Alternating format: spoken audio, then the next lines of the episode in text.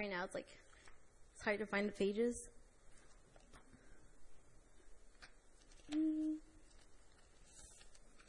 Okay. Um, I just want to say thank you y bienvenidos a todos esta noche.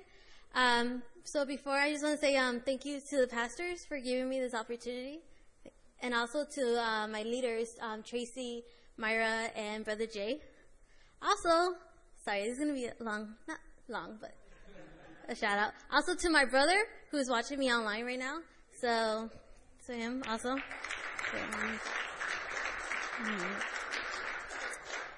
And a special shout out to my familia from Destino who came. So thank you guys for coming. so yeah. So um okay. So okay, so so before we start we could all um, bow our heads in prayer. Um okay. Heavenly Father, Lord, thank you, Lord, for giving us one more day of life, Lord.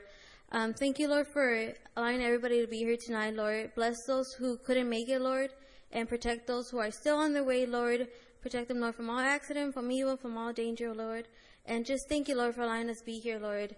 Uh, big family here tonight, Lord. And just uh, give me peace, calmness, and take away our nerves, Lord. And let it be a blessing, Lord. Open our hearts, our minds, and let us just hear what you have to say, Lord, tonight. In the name of Jesus, amen.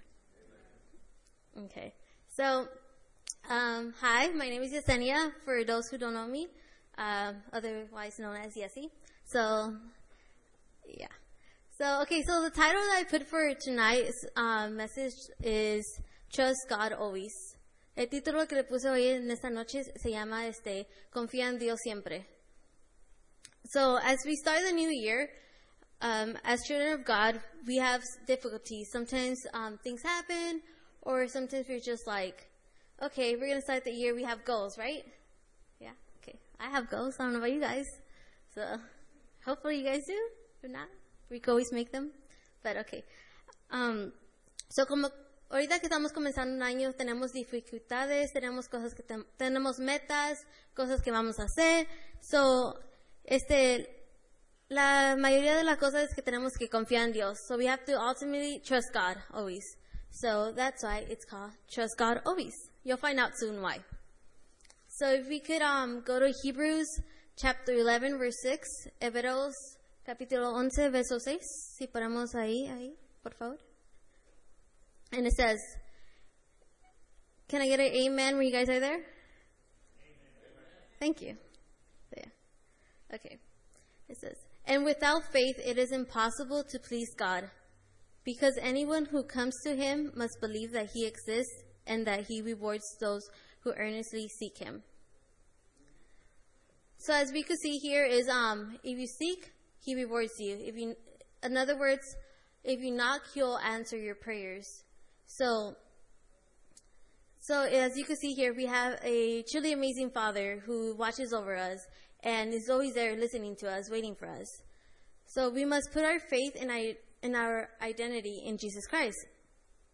So no matter what's happening with you, whether it's work, school, or personally, He's there for you. He's He just wants you to go and ask to Him, and He's just there waiting for you. So, como podemos ver aquí, este, ahí está Dios, este, escuchándonos, esperando que lo más, este, le digamos lo que necesitamos y, y no importa lo que andes pasando ahorita, que sea la escuela, el trabajo o personalmente, Él está ahí para ti. Él está oyendo, Él está esperando que tú toques en la puerta y Él te va a responder. Y lo necesitamos creer porque para Él nada es imposible. So if we could now go to Isaiah 43 verse 2. Isaías 43, 2, si ponemos ahí.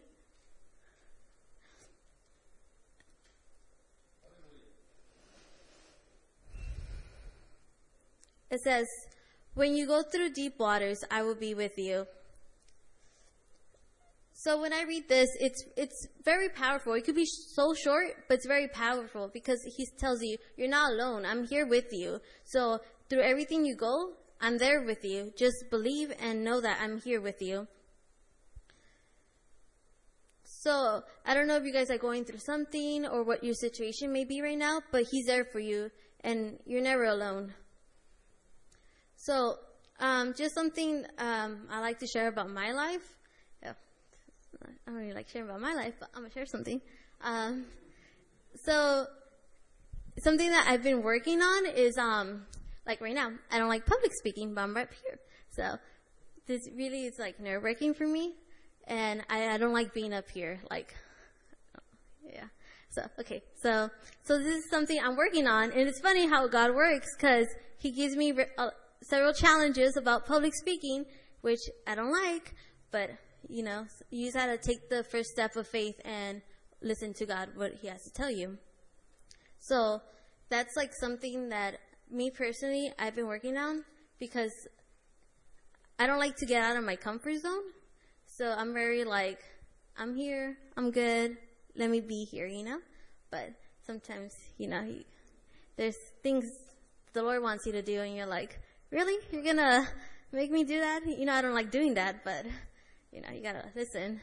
It could be hard sometimes, but, yeah. So it's, it's just like trying to overcome that obstacle and that fear. That's something I've been working on, and we can't do that out of our own strength. We gotta let God um, help us and give us the hand. And we, but first we have to ask. So, if we could go to First Peter chapter five verse seven, Primera de Pedro capítulo 5 verso 7, si podemos ir ahí. So estaba diciendo, estaba explicando que ahorita como a mí no me gusta estar aquí arriba, enfrente de ustedes. O sea, me gusta ver toda la gente, ¿verdad? Pero de ahí abajo. De aquí arriba no. Este, me da pánico, pues. No me gusta estar hablando públicamente. Pero lo chistoso es que Dios trabaja en, en misteriosamente porque, o sea, esto no me gusta, pero aquí estoy. Pero, sí. So, si podemos leer, es, dice, Cast all your anxieties on him because he cares for you. So as I was going through this, I'm like, Lord, help me because I don't know how I'm going to do it. But so, and it says, cast all your anxieties on him because he cares. So he cares for you, he loves you, and he's there for you. Because in Christ, I am carefree, which is something very important because he's there for you. So we need to understand that it is not by our own strength we can accomplish, but it is by grace and love that we are saved. So we could do anything because of His strength and His grace and His mercy. It's just something that we need to remember. It's just like a little recap, you know? Okay. So if we could go to Isaiah 41:10, Isaías 41:10, si podemos ir ahí, por favor.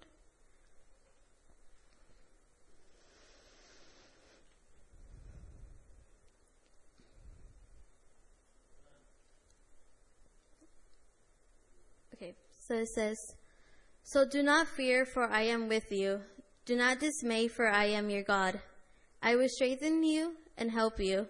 I will uphold you with my righteous right hand. So, this is like one of my favorite verses because for a long time I dealt with fear, like controlling my life, which was bad, but it was just something that I had a constant battle and I never like I never trusted God. Not trusted God, but I never seek God to help me until um, a while back when I'm like, I can't do this out of my own strength. I need God to help me. And it's something that sometimes it doesn't matter how small your problem is or how big, we need to seek God and ask Him for help, ask Him for strength, and He'll listen to us. He's always there. We just gotta go to God and He'll help us. And I, sometimes it could be hard because you're like, okay, I don't want to go because something happened in my life and why do I need to go? So sometimes happens. And like recently, um, last month, my cousin had a eight, um, eight month, eight, eight month daughter who passed away and she was so small and I'm like, I question why, if she was like a little angel, she was so innocent. And just like things like that. I'm like, why? But if we go to John chapter 3, chapter 13, verse 7,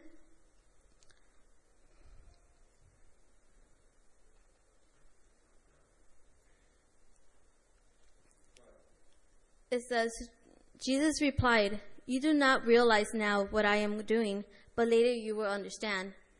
And I don't know if you guys are like me, but some I not question stuff, but sometimes I'm like, why? I want to know at the moment. And then this is just a reminder. Um, you'll understand later. You don't have to get the answer right now, but you'll get it later. And I'm like, but I want the answer now. It's just a nice reminder, and it's just like, it's good because it's just nice to know that, um, to get a recap that, a reminder that He's there for you, and He's, He's gotta be patient sometimes, which could be really hard sometimes. Because I'm not a patient person. I don't know about you guys. If you guys are. Which, if you guys are, good for you. Because, you know, it could be hard. So, yeah. Okay, so in the midst of our suffering, God is with us. So, yeah, okay. Okay.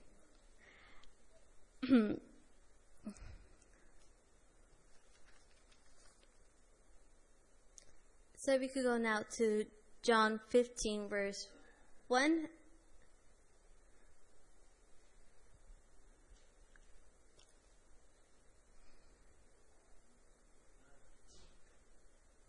So, just a little background about um, what we're about to read. It says, The night before his death, he tells them, so this is Jesus going to tell them. It says, I am the true vine, and my Father is the gardener, which is chap- verse 1. And now we could go to verse 5, it says, I am the vine and you are the branches. If you remain in me and I in you, then you will produce much fruit. Without me, you can't do anything. So it's just God telling us again, hey, remember me? You can't do anything without me. Keep in mind that. So there's so much we could do out of our own strength, but with God, there's so much more we could do he has like great purpose for each and every one of us. It's just we gotta let God in our lives. And just know that with him we could do so much, we could prosper so much and honor him and obey him and just listen to God. So the vine is Jesus and the branches are the people. So in God and we grow and prosper and bear good food, fruit. Sorry. I'm not hungry. I didn't say food. But fruit. Maybe I am hungry, but it's fruit. Okay. So if we could go to John chapter 14, verse 6, en Juan capítulo 14, verso 6, si ponemos ahí, ahí.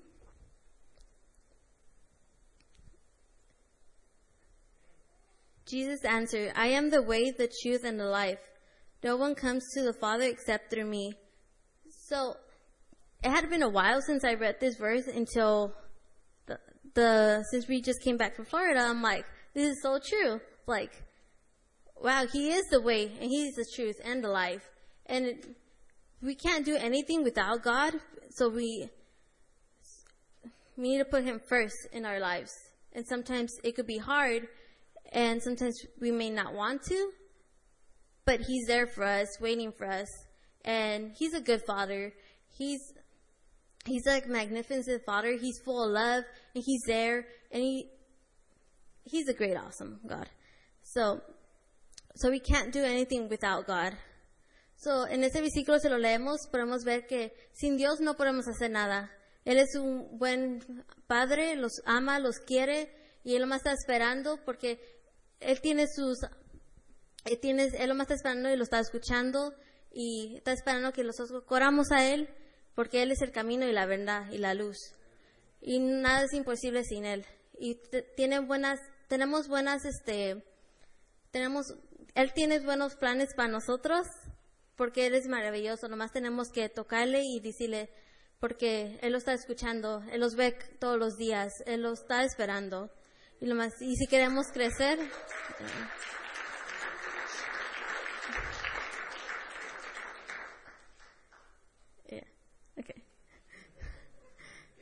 it's very hot in here, ¿no? Como que hace calor. I was like, so yeah. See, when I was going through this, it was much longer, but right now it's like really short. It's like, but yeah, yeah, okay. Estaba diciendo que cuando yo estaba practicando esto con mi mamá, se me hacía más largo. Dije, tengo todo bajo control, pero como que estoy nerviosa y hace mucho calor, está hablando bien rápido y ya se me hizo más corto el mensaje, pero ahí está, pero ya. so yeah, okay. in, in conclusion, okay, in conclusion, as we continue um, this year, we um, as we continue this year, we need to know that God is in control, and we have to put our trust in Him because He had He has great plans for us, and He's gonna do wonders in our life if we let Him. Because there's gonna be um, challenges He's gonna put up, and we just have to take the leap of faith and take it and take the next step. So there's nothing the Lord can't handle, no matter how big or small He has in our life that may seem like, oh, it's so heavy. I, you know, God could handle it. He's our God. He's our Father. and He's there for us.